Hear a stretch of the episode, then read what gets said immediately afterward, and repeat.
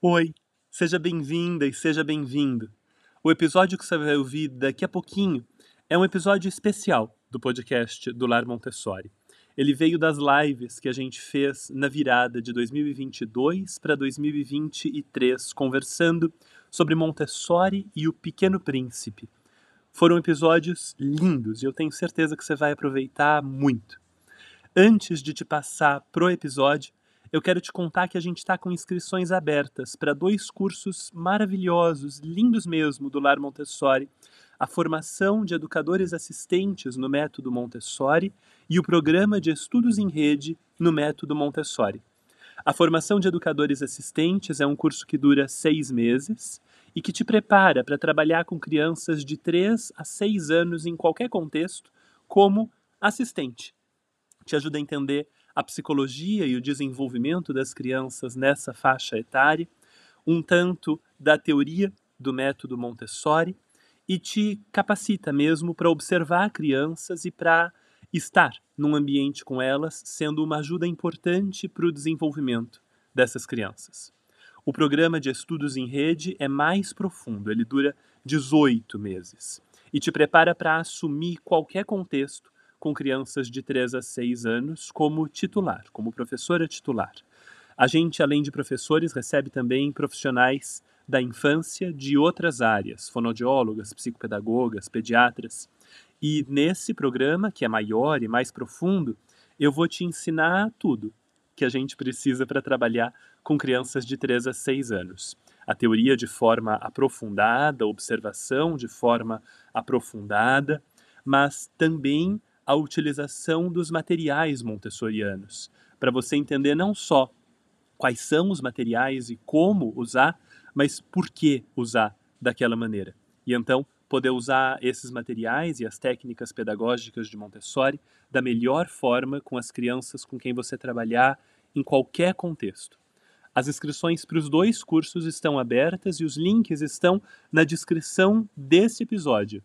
Eu espero você lá e agora você pode ficar com o episódio especial da Live da Virada, em que a gente vai conversar sobre Montessori e o Pequeno Príncipe. De novo, seja muito bem-vinda.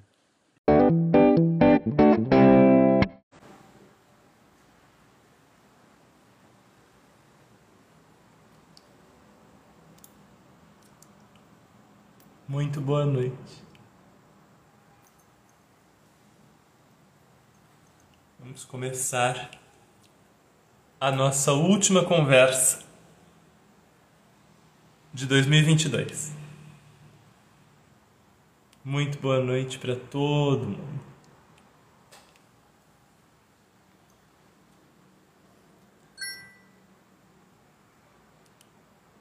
Vou esperar vocês chegarem com calma. Se você precisar pegar o seu copo d'água ou a sua caneta, fica à vontade. Em um minuto a gente começa, tá bom?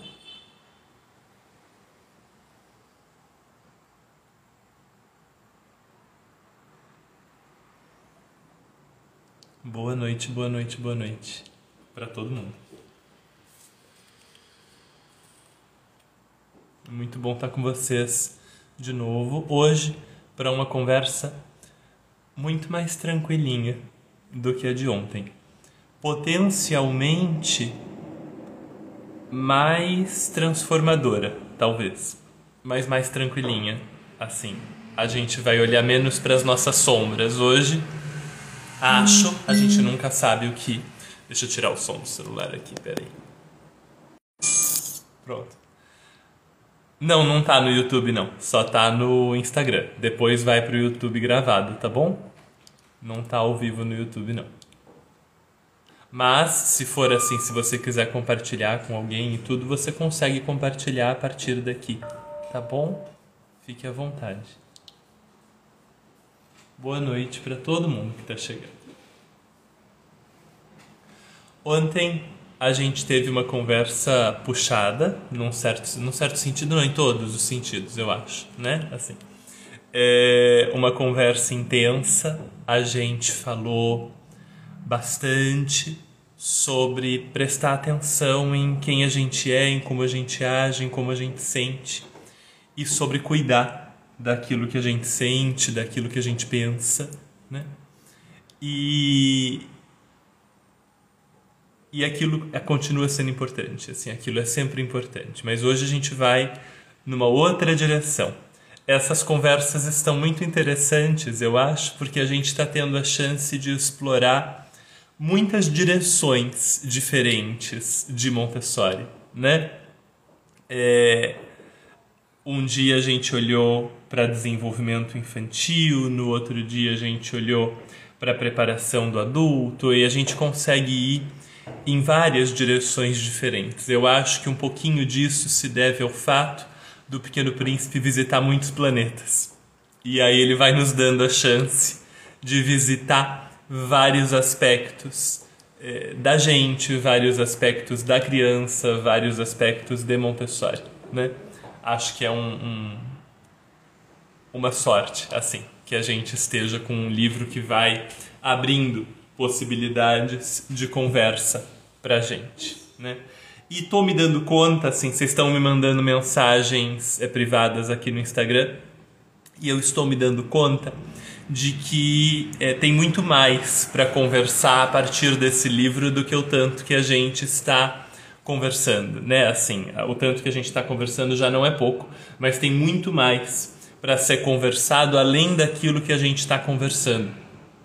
E, e eu estou aqui me coçando já para uh, ah, planejar ou montar uma sequência maior de conversas a partir do Pequeno Príncipe, de uma forma talvez mais estruturadinha e mais prolongada. Não sei, não, não, não vou fazer promessas de ano novo, porque as minhas promessas de ano novo não costumam dar em nada. Então, sem promessas de ano novo, mas eu acho que no ano que vem a gente volta a conversar com o Pequeno Príncipe sobre Montessori e sobre a criança. Eu acho que está acho que está sendo útil e proveitoso para a gente, não é?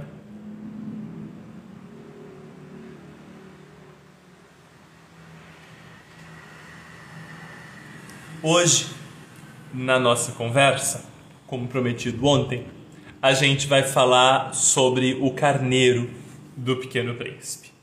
Antes da gente falar sobre o carneiro do Pequeno Príncipe, eu preciso que você pegue um pedacinho de papel e um lápis ou uma caneta. Um pedacinho de papel e um lápis ou uma caneta.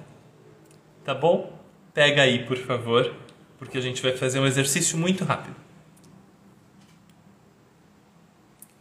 Eu vou te dar um minutinho e você me avisa assim que o papel e a caneta estiverem na sua mão, por favor.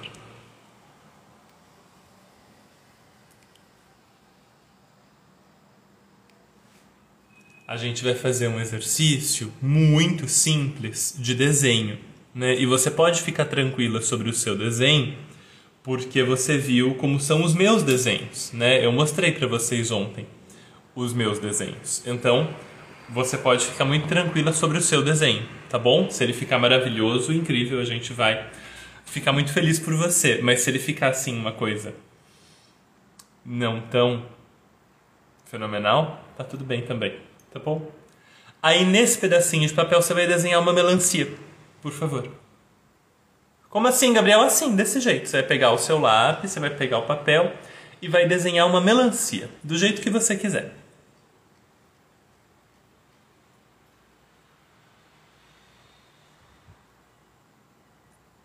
Eu espero mais um minutinho para você desenhar sua melancia. Eu não vou te falar como é que tem que ser a melancia, não. Você desenha a melancia como você quiser. Tá bom? Uma melancia rápida. Se você não estiver podendo desenhar agora, imagina, tá bom? Imagina o desenho que você faria. Não imagina uma melancia, imagina o desenho que você faria. Tá bom? Sérgio, muito bem-vindo. Muito bem-vindo. Sérgio Portela entrou com a gente aqui. O Sérgio é um dos grandes formadores de Montessori do Brasil. Muito bem-vindo, Sérgio, o educador Montessori. Muito obrigado por entrar aqui com a gente hoje. Então, pronto? Desenhou a sua melancia? Então tá bom. Ou imaginou o desenho que você faria da sua melancia? Então vamos, tá bom, tá ótimo. É, me conta quem desenhou a melancia na metade, ou na fatia, ou a melancia inteira. Me conta como foi o seu desenho, por favor. Eu desenhei uma fatia, eu desenhei a metade, eu desenhei uma melancia inteira. Gabriel, eu desenhei um suco de melancia. Como foi que você desenhou a sua melancia? Me conta. Foi um pedacinho? Foi mordida? Foi no pé? Como é que foi a sua melancia? Ah, muito obrigado. Muito obrigado mesmo. Ser rede de apoio é uma honra. Muito obrigado. Foi fatia, foi inteira, foi fatia, foi inteira. Olha aí, a gente tem já visões diferentes. E muito provavelmente, se a gente olhasse essas fatias, a gente não ia ver a mesma fatia em todos os lugares. Uma fatia ia ser aquela coisa triangularzinha, outra ia ser meia melancia assim de comprido, é, um outro ia ser né, a melancia toda, outro ia ser a melancia toda só cortada no meio com as sementinhas. A gente ia ter várias melancias diferentes desenhadas e todas elas são melancias, né? O Sérgio escreveu para nós, escreve, desenhei uma melancia entreaberta. Dá para ver o vermelho e o verde, tá vendo? Cada um de nós desenhou ou imaginou, se você não está podendo desenhar agora, está dirigindo, está lavando louça, desenhou ou imaginou uma melancia de um jeito, do jeito que veio na cabeça da gente, ou do jeito que a gente achou que ia ficar mais bonito, ou do jeito que a gente achou que ia conseguir desenhar melhor. Pois bem, o capítulo que a gente vai conversar hoje do Pequeno Príncipe começa exatamente desse jeito. O Pequeno Príncipe um dia vira para o amigo dele e diz: Por favor, desenha-me um carneiro. Não foi uma melancia. Eu não podia pedir para você desenhar um carneiro porque eu não queria rapidamente estragar a surpresa, né? Então ele pediu: Por favor, desenha-me um carneiro. E aí o amigo do Pequeno Príncipe diz: Quando o mistério é impressionante demais, a gente não ousa desobedecer. Essa frase vai ser importante para a gente daqui a pouco.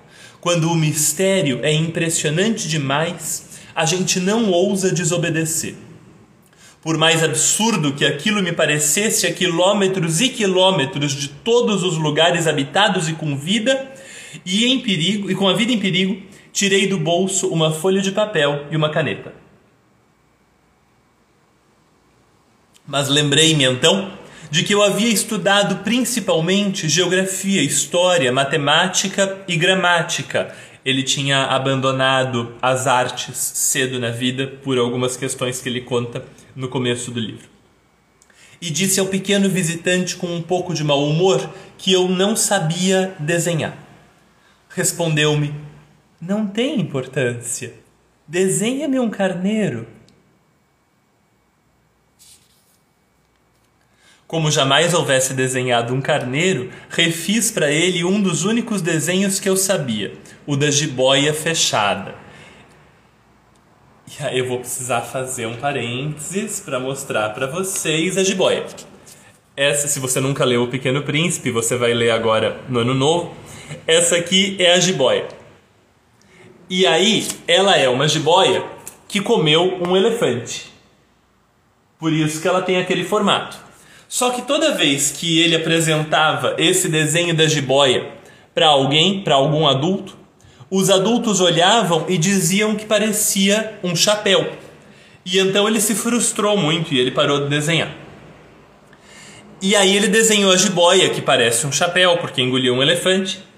E fiquei surpreso ao ouvir o garoto replicar: Não, não, eu não quero um elefante numa jiboia. A jiboia é perigosa e o elefante toma muito espaço. Tudo é pequeno onde eu moro. Preciso de um carneiro. Desenha-me um carneiro. E então eu desenhei. Ele desenhou este carneirinho aqui, ó.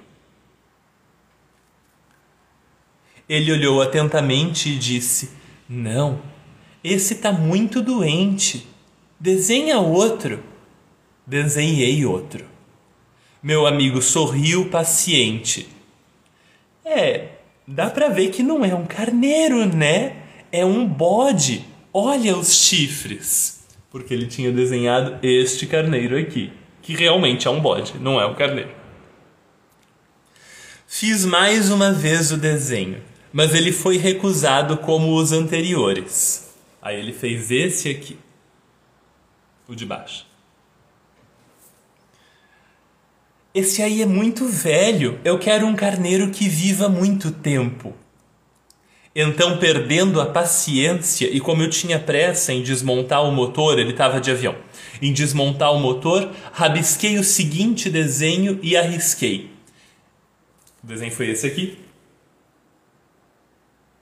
E aí ele disse: Esta é a caixa. O carneiro que queres está aí dentro. E fiquei surpreso ao ver iluminar-se a face do meu pequeno juiz. Era assim mesmo que eu queria. Será preciso muito capim para esse carneiro? Por quê? Porque é muito pequeno onde eu moro. Qualquer coisa é suficiente para ele. Eu te dei somente um carneirinho. Ele inclinou a cabeça sobre o desenho, como quem olha dentro da caixa, né? Não é tão pequeno assim, olha. Ah, ele adormeceu. E foi assim que conheci um dia o Pequeno Príncipe.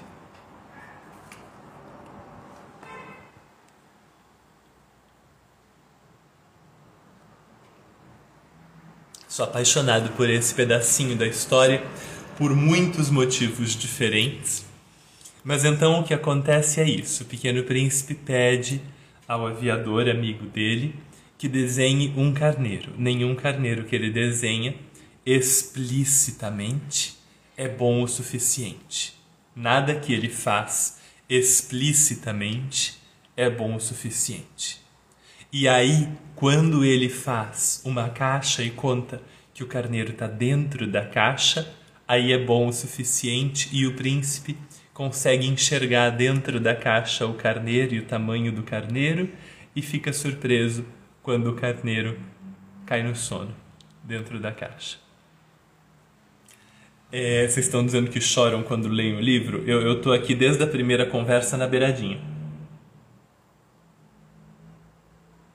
O tempo todo.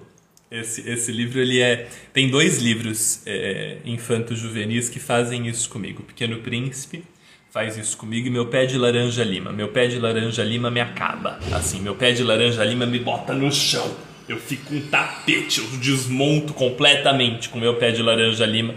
Desde a primeira vez que eu li, quando era menino, tinha, sei lá, 8, 9 anos de idade, chorei, mas chorei assim que nem uma chuva. E continuo chorando até hoje com meu pé de laranja lima, especialmente a carta no final do livro. Me acaba, me bota no chão. E o Pequeno Príncipe não me bota no chão, mas, mas também é, é desses que pegam. E aí então ele diz: Foi assim que um dia conheci o pequeno príncipe, né? E foi assim que conheci um dia o pequeno príncipe. A gente vai pegar duas frases desse capítulo para a gente começar.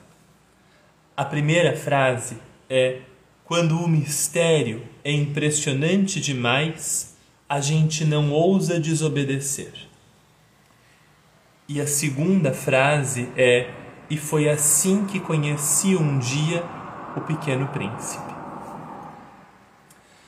Não é uma coincidência que o primeiro livro psicológico da Maria Montessori sobre a criança se chame O Segredo da Infância. Esse aqui. Né? Não é uma coincidência. Veja. Ela poderia chamar o livro de O Desenvolvimento da Criança. Ela poderia chamar o livro de A Descoberta da Criança, como ela chama mais tarde na vida um outro livro. Mas ela chama de O Segredo da Infância. Tem alguma coisa na infância que é secreta. Né? Tem alguma coisa na infância à qual a gente não tem acesso e que parece secreta quando a gente começa a olhar para a criança e pensa: eu não consigo entender. Por que, que é assim? Tem um mistério ali. Quando a gente começa a olhar para a criança e esse mistério continua depois de 5, 10, 20, 45 anos de observação de criança. Eu não tenho 20 nem 45 anos de observação de criança, mas eu tô falando porque eu já ouvi o pessoal que tem dizer isso, tá? É, o mistério permanece ali, firme e forte. Tem alguma coisa na criança que fica além daquilo que a gente consegue entender. E é claro que a gente vai comendo pelas beiradas, né? Então, você observa a criança e você entende uma coisa ou outra. Aí você lê um livro sobre desenvolvimento infantil, talvez da Maria Montessori, e entende mais uma coisa ou outra. Aí você lê um livro sobre psicanálise infantil e você entende mais duas ou três coisas. Aí você lê um sobre neurociência do desenvolvimento e você entende mais duas ou três coisas. E você vai comendo pela beiradinha, né? Você, ah, entendi isso aqui. Ah, entendi essa outra coisa aqui. Olha, teve isso aqui. Você assiste uma live do Lar Montessori e você entende mais um pedacinho. E pela beiradinha, você faz uma formação em Montessori grande, profunda e entende mais vários pedacinhos. Mas aí quando você senta de novo para observar a criança, você diz: "Puxa vida. Tanto livro, tanto curso, tanto estudo e ainda tem alguma coisa que não vem. Tem alguma coisa na criança que ainda é mistério. E a Montessori chamava essa coisa que ainda é mistério de centro. Ela dizia, deixa eu mexer na luz aqui atrás, gente, só um instantinho. Ela dizia que existe na criança um centro e uma periferia. Um centro e uma periferia. E que todas as nossas observações, todos os nossos esforços de entender a criança podem tocar exclusivamente a periferia, mas que a gente não consegue nunca tocar o centro, porque o centro é o mistério da vida em si. E esse mistério a gente não consegue tocar. Uma vez, eu acho que foi o Carl Sagan que falou isso, mas eu não tenho certeza, eu posso estar falando bobagem. O Carl Sagan foi o meu herói da adolescência. Ele é um, ele foi um astrônomo que gravou a primeira versão da série Cosmos, que foi regravada pelo Neil deGrasse Tyson. É, a regravação tem uma qualidade de imagem muito melhor, mas eu ainda prefiro a primeira versão do Carl Sagan. É, na adolescência eu ia na videolocadora, coisa antiga, né? Eu ia na videolocadora para alugar as fitas cassete do, do de Cosmos, do Carl Sagan. E eu alugava tantas vezes, tantas vezes, tantas vezes que um dia eu fui na locadora, peguei a fita e me senti na Bela Fera, porque o, o, o rapaz da locadora falou: Você gosta tanto, fica para você. Ninguém mais aluga isso pode levar e pode ficar para você. E aí algumas fitas eu ia alugando e não precisava mais devolver. Elas podiam ficar comigo para sempre, porque eu era a única pessoa que continuava alugando Cosmos. E aí eu acho que é em Cosmos que o Carl Sagan fala é, que o humano, tentando entender o humano, é como uma minhoca tentando entender uma minhoca. E eu acho isso maravilhoso. Não é maravilhoso? Pensa um pouquinho aí, né?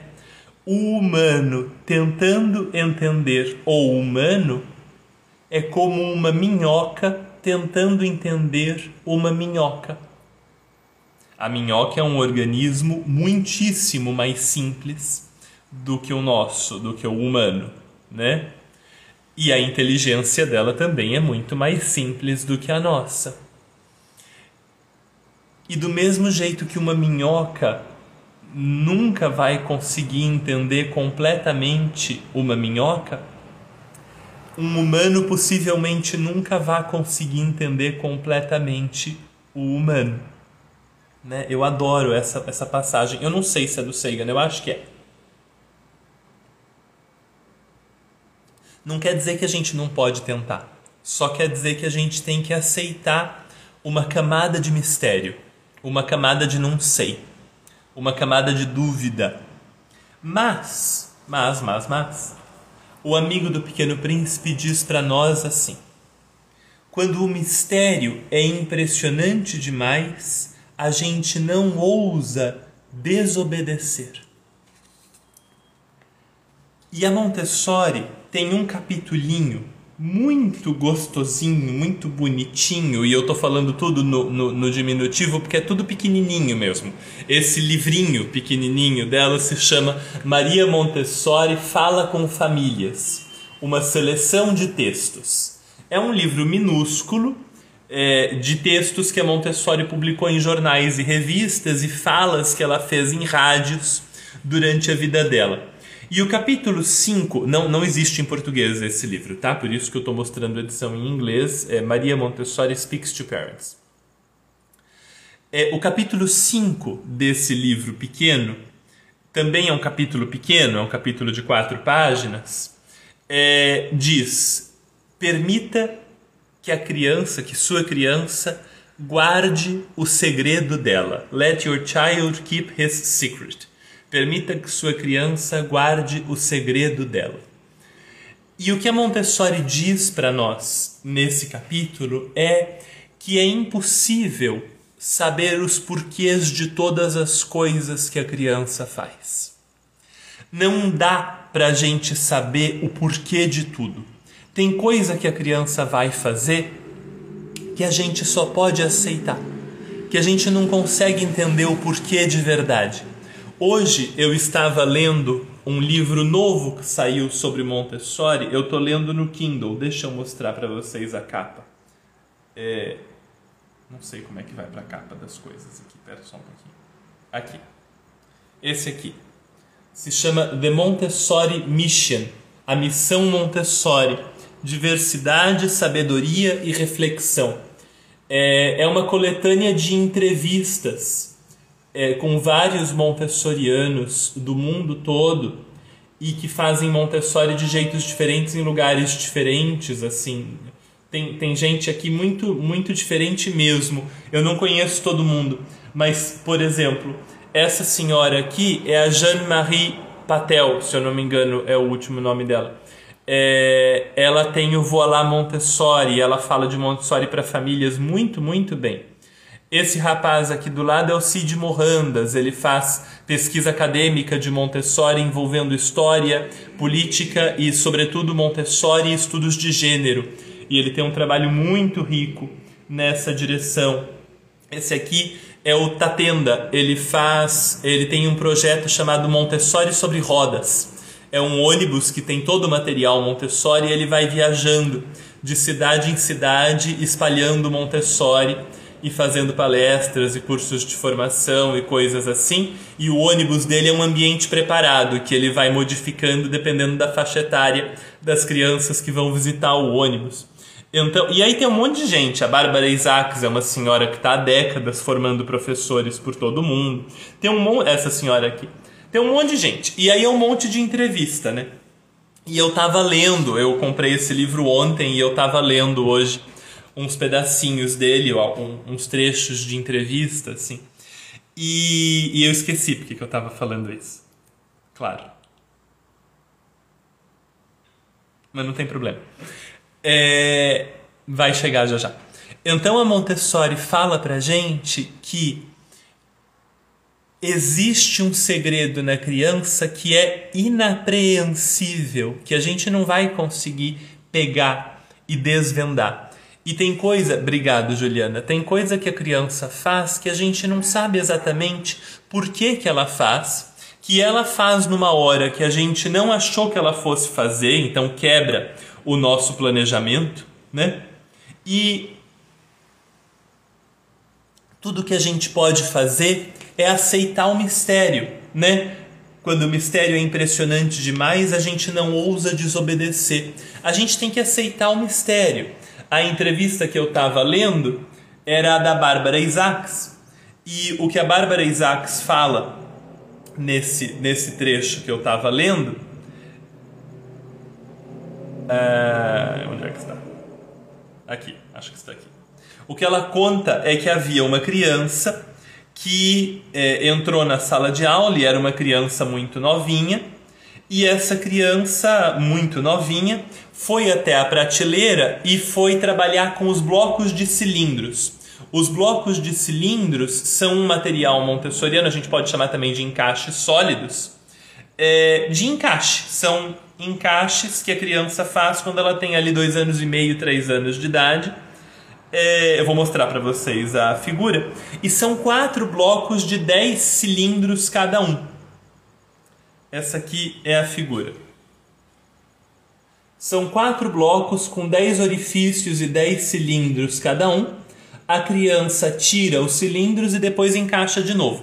E a gente normalmente apresenta um bloco desses de cada vez. Esse menino, que tinha assim dois anos de idade, foi ali até a prateleira, pegou os quatro blocos, começou a trabalhar com os quatro de uma vez, tirou todos os cilindros de tudo, que é uma coisa que a gente jamais faria com uma criança dessa idade, tirou todos os 40 cilindros de uma vez, saiu encaixando e encaixou todos os 40 cilindros de uma vez. Pode fazer isso? Não pode. No planejamento do professor, pode? Não pode. No planejamento do professor é um bloco, depois o outro, depois o outro, depois o quarto bloco. Aí você mostra dois blocos de cada vez, aí você mostra três e só então você mostra quatro. Só que o menininho não tinha acesso ao planejamento da professora. Então ele fez aquilo que ele quis fazer, porque a professora não mostrou o planejamento para ele, então ele fez aquilo que o centro dele disse para ele que ele tinha que fazer. Lembra? Centro e periferia? O planejamento da professora dá conta da periferia. Ah, eu vou mostrar esse primeiro, porque aí a gente vai num crescendo de dificuldade. Primeiro mais fácil, depois o próximo, aí o seguinte. Devagarzinho a gente vai aumentando, pananã, pananã, porque a professora pensa na periferia, mas o centro nos surpreende o tempo todo. O centro faz o que quer. O centro é misterioso. E quando o mistério é grande demais, a gente não deve questionar, a gente só obedece. Então, quando a criança faz alguma coisa que a gente percebe que brota do centro, a gente não questiona, a gente obedece às leis naturais do desenvolvimento. O que, que eu quero dizer com brota do centro? Antes de dizer, deixa eu mostrar a capa de novo para quem pediu. Essa aqui: The Montessori Mission, Diversity, Wisdom, Wisdom Reflection. É um livrinho muito leve a leitura, é muito gostoso. Eu achei que ia ser denso pra caramba, não é. É muito leve, para mim foi uma decepção, porque eu queria uma coisa densa pra caramba. Mas é uma leitura muito gostosa e que eu posso indicar com muita tranquilidade. É um livro delicioso de ler. The Montessori Mission, Diversity, Wisdom, Reflection. A organizadora é a Charlotte Audrey. Ela faz as entrevistas e organiza o livro. Tá bom? E aí as entrevistas são com todas essas pessoas que estão aqui na capa. Eu falei os nomes de algumas, eu não conheço todas. Tá bom? É, eu conheço mais do que eu falei o nome também. Eu dei uma arrematada ali, mas. Eu espero ser perdoado porque eu não mencionei. E quando uma ação da criança vem do centro e a gente não entende, a gente só permite, a gente só obedece. O que, que, quer dizer uma ação da criança vir do centro? E aí a gente entra na parte densa da conversa de hoje, tá bom? Agora é a parte em que, se você quiser anotar alguma coisa, porque a gente vai explorar um conceito montessoriano complexo, essa é a hora em que você faz isso, tá bom? É, Dentro da criança existe um impulso vital que a direciona para o desenvolvimento. Dentro da criança existe um impulso vital que a direciona para o desenvolvimento. Se você deixar uma criança em liberdade no ambiente adequado, quer dizer, num ambiente onde haja maneiras dela se desenvolver e não numa caixa de aço inox, Né? Se você deixar essa criança num ambiente onde ela possa se desenvolver, ela vai se desenvolver. Entendeu? Mesmo que você não pegue na mão dela e diga vem cá, se, ela estiver num ambiente propício para o desenvolvimento, ela vai se desenvolver. Por quê? Porque dentro dela existe qualquer coisa, que é o mistério, que é o centro, que a gente não sabe o que, que é. Existe qualquer coisa que a impulsiona na direção do desenvolvimento. Essa qualquer coisa a Montessori chama de HORME. H-O-R-M-E. H-O-R-M-E. O nome não é importante. Você pode escrever impulso vital, se você quiser, tá bom? E essa coisa leva, conduz a criança ao desenvolvimento. Só que aí coisas acontecem na vida dessa criança que confundem o desenvolvimento da criança. Né? A gente falou disso nas aulas anteriores. Então, a gente ajuda demais a criança. Então, por exemplo, uma criança está tentando empilhar alguma coisa. Ela pegou os potes no armário da cozinha e ela está tentando empilhar os potes um em cima do outro. Só que ela empilha e aí a coisa cai. Ela empilha e aí a coisa cai. E aí você fica morrendo de dó dessa criança que está fazendo um esforço enorme e você vai lá ajudar ela. Pois bem, no instante em que você se senta no chão e empilha para a criança, a criança não aprende a empilhar, porque ela aprende quando ela faz, ela não aprende quando você faz. Né? Pensa em lasanha. Quando é que você aprende a fazer lasanha? quando alguém faz a lasanha e não deixa você tocar na lasanha, ou quando você faz lasanha sete vezes. Aí você aprende, aí tua lasanha fica boa, né? Não é quando alguém faz a lasanha sete vezes para você, é quando você faz a lasanha sete vezes que você aprende, certo? Então, essa criança também aprenderia se tivesse podido empilhar a coisa. Como ela não pôde, ela não aprendeu a empilhar, mas ela aprendeu uma coisa. Ela aprendeu que você sabe empilhar. Mais que isso, ela aprendeu que quando ela não conseguir fazer alguma coisa de primeira, não vale a pena continuar tentando, vale mais a pena desistir e deixar alguém que sabe fazer a coisa fazer a coisa. Mais que isso, talvez ela tenha aprendido naquele momento. Claro que não é uma vez, né, gente? Falei sobre isso ontem com vocês. Não é um erro nosso que define a vida inteira da criança. É uma coisa que repete, né? É... Mas se a gente o tempo todo ajuda a criança, aos pouquinhos ela vai aprendendo que não vale a pena o esforço, que é melhor desistir rápido que é melhor aceitar rápido que ela não sabe mesmo e deixar quem sabe fazer a coisa.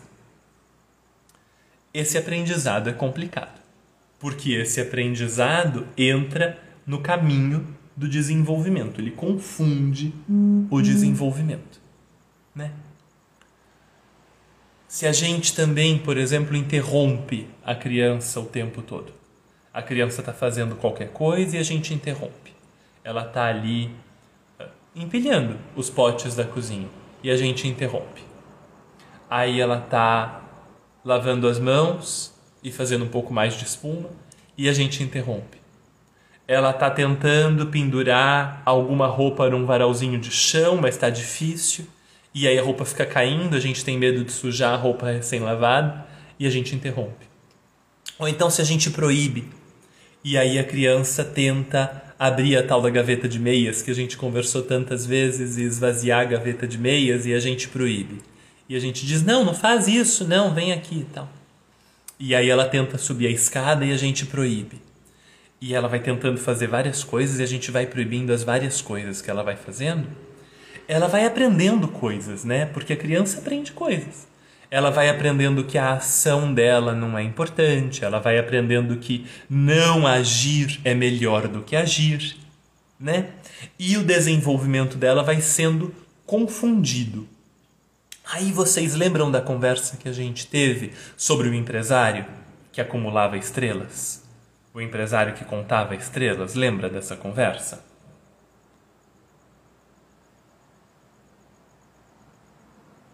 Pois é. O que aconteceu ali foi uma confusão do desenvolvimento, lembra? Quando a criança não pode fazer coisas, ela busca uma forma de crescer. E como ela não pode crescer por meio da ação, ela tenta crescer por meio da posse e do acúmulo. Faz sentido? Lembra disso? Isso é uma confusão do desenvolvimento. E aí a gente precisa fazer uma distinção entre os impulsos da criança confundidos e o impulso que é vital, né? Por quê?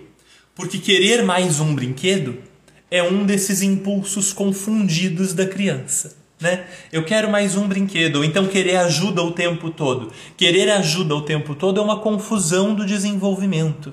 Né? Ou então a criança que desiste, a criança que não tem. Perdão.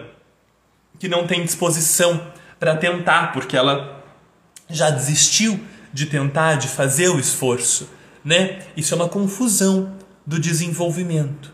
A Montessori chamava de desvio do desenvolvimento, mas a gente vai chamar de confusão hoje. Isso são confusões do desenvolvimento, né?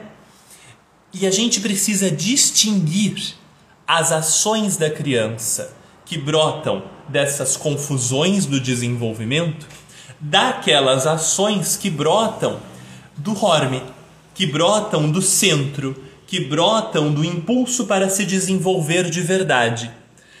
A minha fala, eu sei que ainda não resolvemos, eu sei que eu ainda estou no nó com vocês e que a gente precisa desfazer o nó. Mas vocês estão entendendo o que eu estou falando ou eu preciso voltar um pouquinho?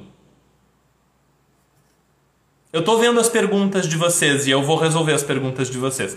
Mas até onde eu estou indo, vocês estão acompanhando ou eu preciso voltar um pouquinho ou ir mais devagar, gente?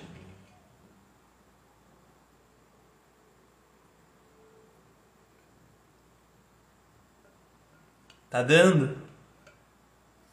Tá dando. Tá bom. Então tá bom. Existem ações da criança que brotam do centro, que brotam na direção do desenvolvimento, e existem ações da criança que brotam da tal da confusão, porque nós colocamos obstáculos no desenvolvimento dela. E a Montessori vai dizer para nós que a primeira coisa que o adulto precisa aprender a distinguir no comportamento da criança são aquelas ações que brotam na direção do desenvolvimento daquelas ações que brotam da confusão. A Montessori vai dizer isso para nós no livro A Mente da Criança, que não está aqui na minha mesa agora, está lá na estante. No livro A Mente da Criança, no final do livro A Mente da Criança, a Montessori vai dizer para nós que a primeira distinção que o adulto precisa fazer é entre aquelas ações da criança que brotam do seu centro, que brotam da necessidade de desenvolvimento, daquelas outras que brotam da confusão. E como é que a gente distingue uma da outra? Porque essa é a pergunta de um milhão de dólares, né? Como é que a gente distingue aquelas ações que brotam da necessidade de se desenvolver das outras que brotam da confusão? Bom, a gente distingue pelas consequências dessas ações e pelo estado de espírito da criança. Se a criança faz algo que a torna mais capaz, que a torna maior, que a torna mais adaptada ao mundo, adaptada no sentido montessoriano da palavra. E se você escuta o podcast do Lar Montessori, você já sabe exatamente o que adaptação quer dizer. Se você não ouviu o episódio sobre adaptação, assim que a gente terminar aqui, você vai lá no Spotify e pega a aula sobre adaptação que está lá no episódio. Chama adaptação, tá bom? Adaptação para Montessori é saber funcionar no mundo, né? Quando a criança tem ações que a conduzem ao funcionamento no mundo, que a conduzem à adaptação ao mundo, que a conduzem à competência ou que a conduzem ao crescimento, à ampliação dos seus das suas capacidades, essas ações brotam do centro. Isso inclui socialização, então é, fazer carinho, dar abraço, pananã, pananã, pode ser, pode ser que brote daí, mas também pode ser uma mesma ação pode brotar do centro ou pode brotar da confusão. Como assim, Gabriel, que está ficando difícil? Eu sei que está ficando difícil. Está ficando difícil, sabe por quê? Porque a gente está tentando enxergar o carneiro dentro da caixa, né? O carneiro está dentro da caixa. O segredo da criança está escondido. E o que a gente está tentando fazer nessa conversa é enxergar o carneiro dentro da caixa. E é muito difícil enxergar o carneiro dentro da caixa. Então a gente precisa olhar por um buraquinho, aí olha por outro buraquinho, aí olha por outro buraquinho. A gente não vê o carneiro inteiro de uma vez quando ele está dentro da caixa. A gente precisa ver aos poucos. É por isso que dá trabalho essa conversa. Uma mesma ação da criança pode brotar do centro do impulso para se desenvolver e pode brotar da confusão. Como assim, Gabriel? Assim, olha só. Uma criança que vá até uma outra criança e dê um abraço nessa criança. Vamos pegar essa ação, tá bom? É, isso pode ser um desenvolvimento saudável e muito bom de socialização. Então a criança está aprendendo a manifestar carinho, a manifestar amor, a manifestar apreço e ela está aprendendo a tocar uma outra criança de uma forma positiva. E se essa outra criança também quer o abraço, tanto melhor, né? Então existe ali uma troca de carinho, de afeto, de companheirismo, de amizade. E essas crianças, desta maneira, estão tornando-se mais adaptadas ao mundo, elas estão aprendendo a funcionar no mundo de mais um jeito, por meio do carinho, do afeto, da amizade, do companheirismo né? Elas estão aprendendo mais uma capacidade de demonstração de todos esses sentimentos, afetos, né? Então, isso pode brotar do centro, isso pode brotar do impulso para o desenvolvimento. Também pode ser que uma criança que vai dar um abraço numa outra criança tenha uma constante dependência de ter o seu valor comprovado ou aprovado por outra criança. Pode ser que ela precise o tempo todo que uma outra criança a abrace, ou esteja perto dela, ou esteja de mãos dadas, porque ela não se sente segura se ela não estiver acompanhada o tempo todo de uma outra criança.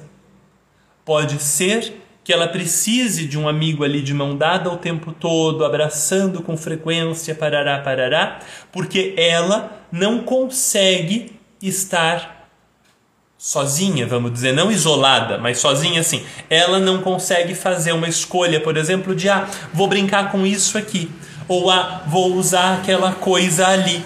Ela não consegue fazer essa escolha e então ela depende ela depende da presença física e a demonstração física do afeto da outra criança.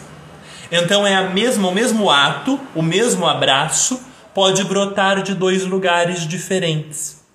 E nós precisamos prestar atenção na criança para tentar entender de onde aquela ação está brotando. Eu falei para vocês que a gente consegue diferenciar as ações que brotam do centro, que brotam do desenvolvimento, que brotam do horme, né? daquelas ações que brotam dessa confusão ou dos desvios, a gente diferencia pelas consequências e a gente diferencia pelo estado emocional que a criança faz a ação. Uma criança que vai abraçar outra criança para demonstrar o seu afeto, o seu carinho, parará, ela tá tranquila. E ela vai ali dar uma coisa. Ela vai dar um carinho, ela vai dar uma atenção. Ela tá em paz com ela mesma, ela tá tranquila com ela mesma. Né? E ela poderia estar sozinha. Naquele momento ela se sentiria tranquila sozinha e ela faz a escolha de ir lá dar um carinho, manifestar um afeto. A outra criança que não está bem sozinha e que depende da presença física, do afeto, da mão dada, do abraço, da aprovação da outra criança, ela não faz isso tranquila. Ela faz isso um pouquinho nervosa, ela faz isso um pouquinho angustiada, tem uma certa urgência na atitude dessa criança. Faz sentido? E a consequência disso também é diferente. Para a primeira criança, a consequência é só um estreitamento, talvez, das relações ou o desenvolvimento da capacidade de manifestar carinho. Para outra criança, é uma sede insaciável. Né? Isso não tem nada a ver, Daniele, com introversão ou extroversão, não, tá bom? Nada a ver. As duas crianças podem ser introvertidas e as duas crianças podem ser extrovertidas. Introversão e extroversão são traços de personalidade, não são desvios de desenvolvimento, tá bom? É, a gente está falando de uma carência extrema, de uma criança que não se basta jamais, extremamente carente, né? E existe uma diferença na ação de uma e na ação da outra, mesmo que o abraço seja o mesmo. Entendeu? E isso vai acontecer com tudo. Eu estou usando o abraço, mas o abraço é só um exemplo. Né? Duas crianças diferentes podem fazer N coisas e essas N coisas terem uma motivação interior que seja diferente. E a gente precisa aprender a notar quando a ação da criança é tranquila e conduz à tranquilidade, conduz ao bem-estar, conduz à alegria, conduz à concentração, essa ação habitualmente brota do seu centro, né? Brota daquela energia interior que a conduz ao desenvolvimento. Quando a ação da criança leva à intranquilidade, leva à ansiedade, leva à destruição de qualquer maneira, leva à agressividade de qualquer maneira, aí a gente pode entender que essa ação provavelmente brota de uma confusão no desenvolvimento.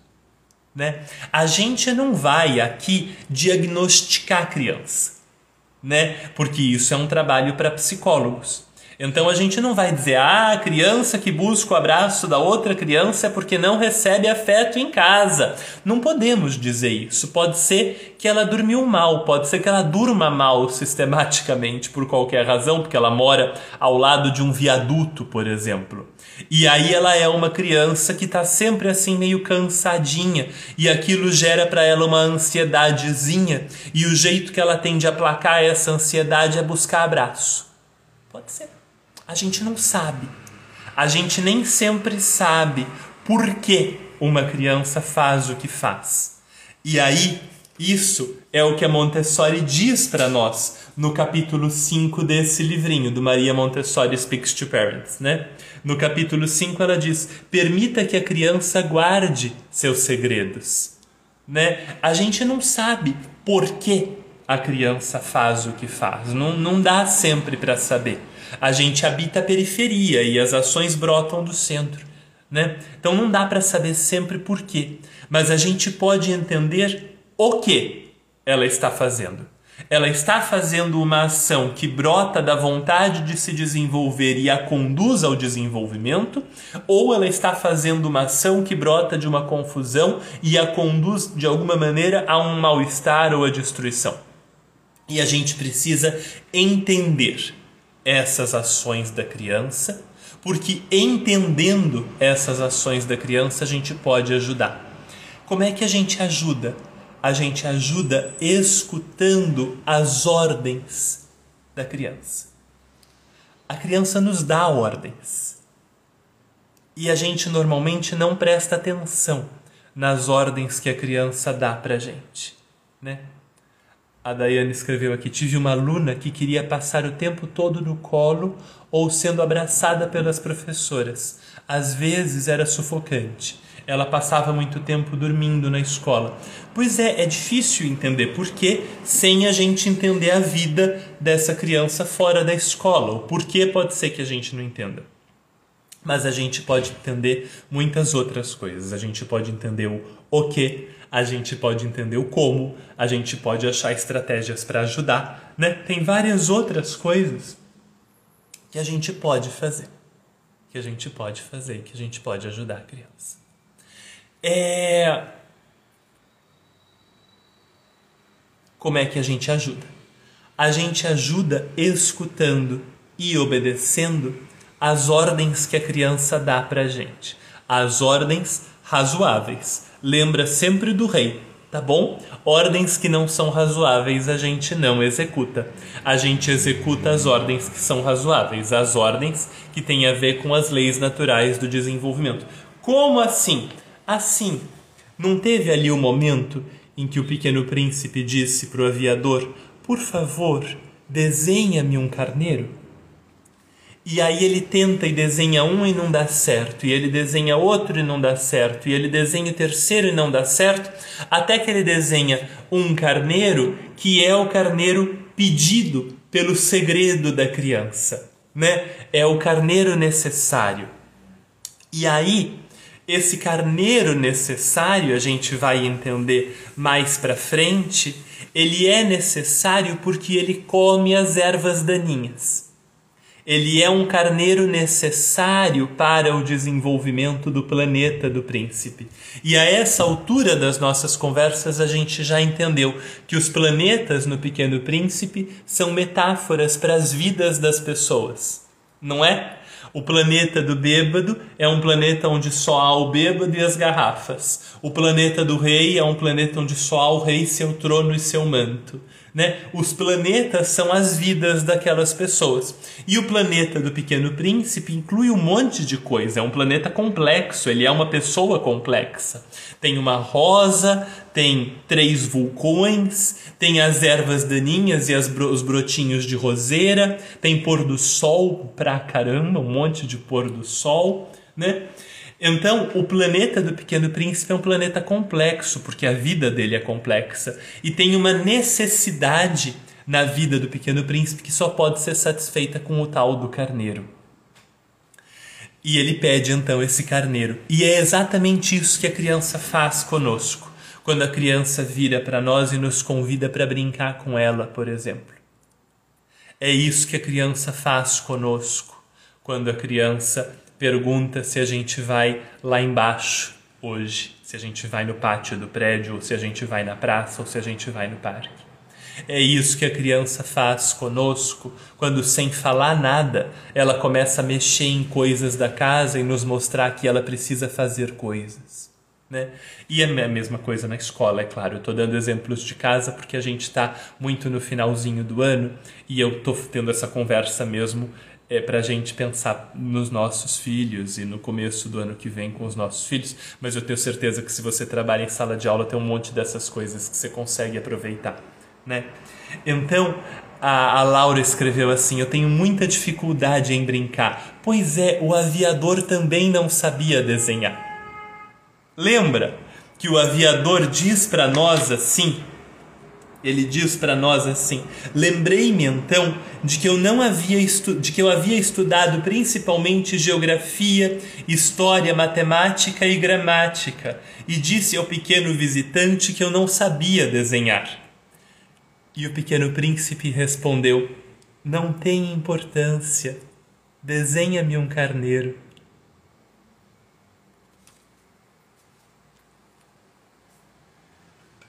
Eu preciso de um gole d'água.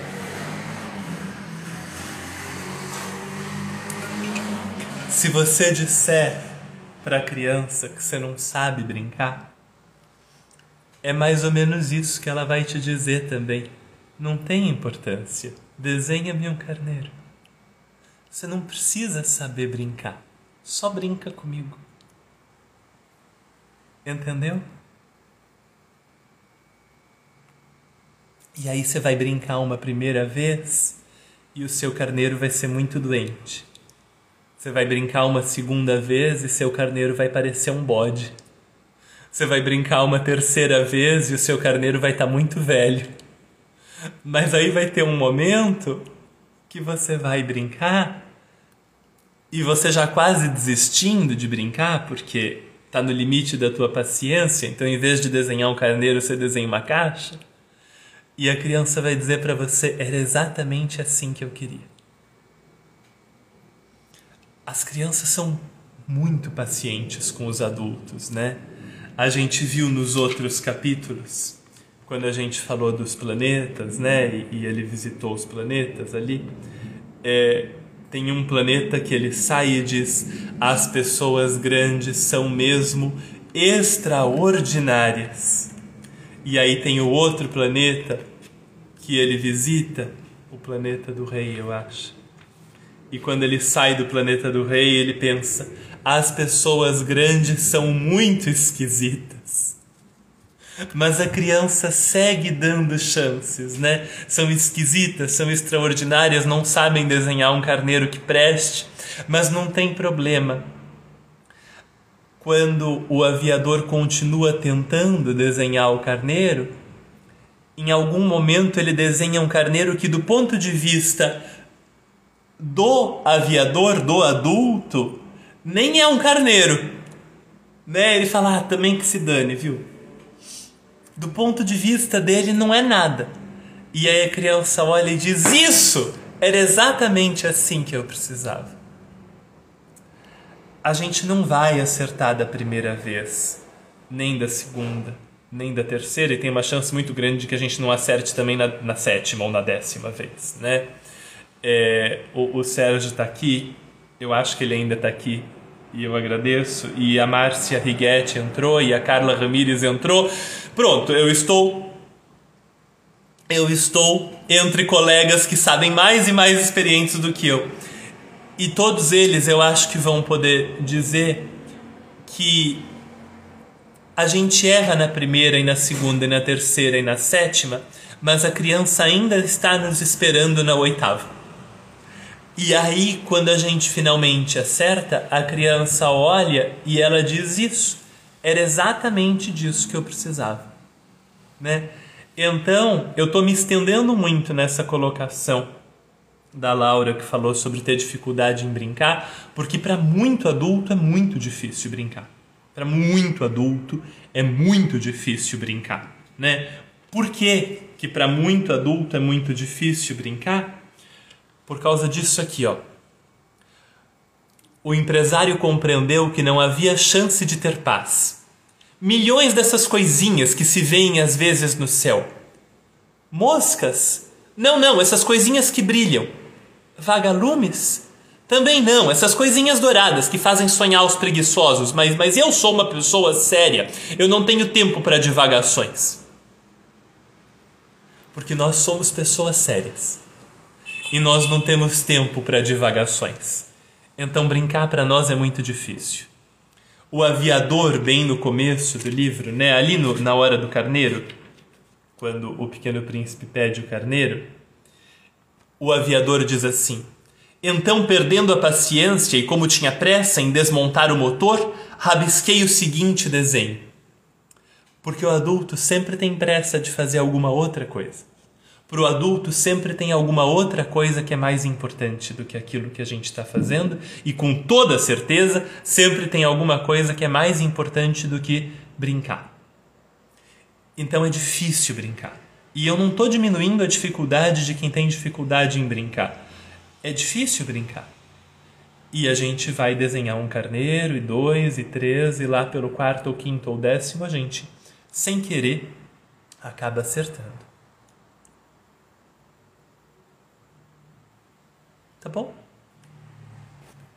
É, eu acho que esse é um belíssimo final para nossa conversa. Eu acho que tem dois finais na nossa conversa. Um final que é a gente aprender a distinguir as ações da criança que brotam do centro, que brotam do horme, que brotam do impulso para a vida, daquelas ações que brotam da confusão.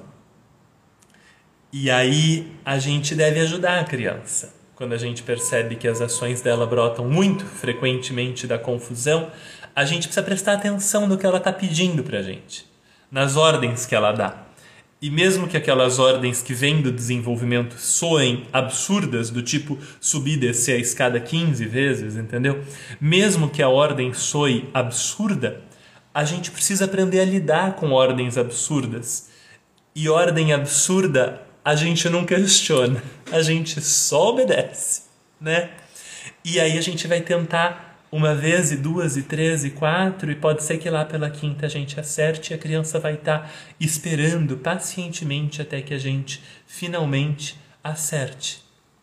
Observar, praticar, refletir, fazer muitas vezes, persistir como a criança, o Sérgio escreveu para nós. Agora a Sheila também entrou. Veio todo mundo que é querido hoje. Obrigado, gente. É... Então, é isso que fazemos. E de resto, a gente confia na vida. A gente confia na vida. A gente confia que a vida vai tentar de novo, que a vida vai tentar outra vez, que a vida vai apresentar mais e mais oportunidades para nós, como apresenta para a criança e na nossa relação com a criança. E se a gente tiver dúvida no meio do caminho, a gente pega o Pequeno Príncipe e a gente relê e a gente relembra. E se a gente tiver dúvida no meio do caminho, a gente pega o Segredo da Infância, da Montessori, e a gente relê e a gente relembra. E se a gente tiver dúvida no meio do caminho, a gente procura os amigos e a rede de apoio que colaboram com o caminho que a gente está tentando criar para nós e para a criança e a gente conversa e a gente relembra. Não tem importância que a gente seja bonsai. Lembra da nossa conversa passada? Não tem importância que a gente seja bonsai. A gente pode criar as condições para uma árvore crescer. A gente pode criar essas condições. Né? Devagarzinho, de pouquinho. De novo, de novo, de novo, de novo, de novo, até que a gente finalmente desenha a caixa e é exatamente o carneiro necessário. A gente pode tá bom? Essa aqui é a nossa última conversa de 2022. Agora eu vou descansar e eu acho que você também. A gente se encontra bem no comecinho de 2023. Mas eu quero desejar agora, e é claro que eu vou fazer um post ou outro no Lar Montessori desejando esse feliz ano novo para você e para tua família e para as tuas crianças, é claro. Mas eu quero desejar desde agora um 2023 espetacular. Para você, para tua família, se você está numa escola, também para tua escola. E, sobretudo, sobretudo, um 2023 espetacular para as crianças que convivem com você. Para a gente que tem 30, 25, 19, 40, 60, 70 anos de idade, 2023 é mais um ano e é claro que mais um ano nunca é pouco, mas é mais um ano. Para uma criança que tem dois anos, mais um ano é um montão de tempo. Para uma criança que tem 10 anos, mais um ano é mais 10% da vida dela. Para uma que tem 3 anos, é um montão de tempo. Né? Então, que esse ano de 2023 seja mais um montão de tempo espetacular para as vidas das crianças que convivem com todos nós. A gente que a gente consiga costurar dia a dia um mundo novo e cheio de milagres para as crianças que convivem com a gente e que a gente tenha a chance de tocar indiretamente com as nossas ações, porque a gente nunca toca o centro, mas que a gente toque a periferia da melhor forma possível. A Montessori dizia para nós que a missão do adulto é lançar no caminho da criança um raio de luz e seguir adiante. que o adulto não tem que ficar ali do lado o tempo todo, que ele lança um raio de luz e segue adiante. Então que o ano de 2023 seja iluminado com muitos raios de luz na vida de todos nós e na vida das crianças que convivem conosco. Muito obrigado, gente. Muito obrigado. Um ótimo descanso. Que seja uma festa deliciosa, que você esteja junto com as pessoas que você ama. Se você não puder estar junto com as pessoas que você ama, que no seu coração você esteja com o amor das pessoas que você ama. Um abraço forte e a gente se encontra de novo bem no comecinho de 2023. Muito obrigado. Tchau, gente. Muito obrigado por todo esse ano, inclusive. Muito obrigado. Tchau, queridos. Até ano que vem.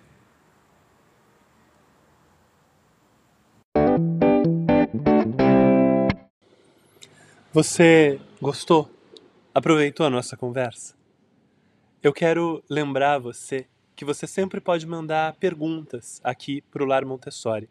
Na descrição desse episódio vai ter um link específico para que você mande a sua pergunta e eu vou responder a sua pergunta num episódio futuro. A outra coisa que você também pode fazer é aproveitar para se inscrever em um dos cursos que estão com as inscrições abertas agora: a formação de educadores assistentes ou o programa de estudos em rede no método Montessori. Vai ser um prazer te receber lá e conversar com você por tanto tempo depois.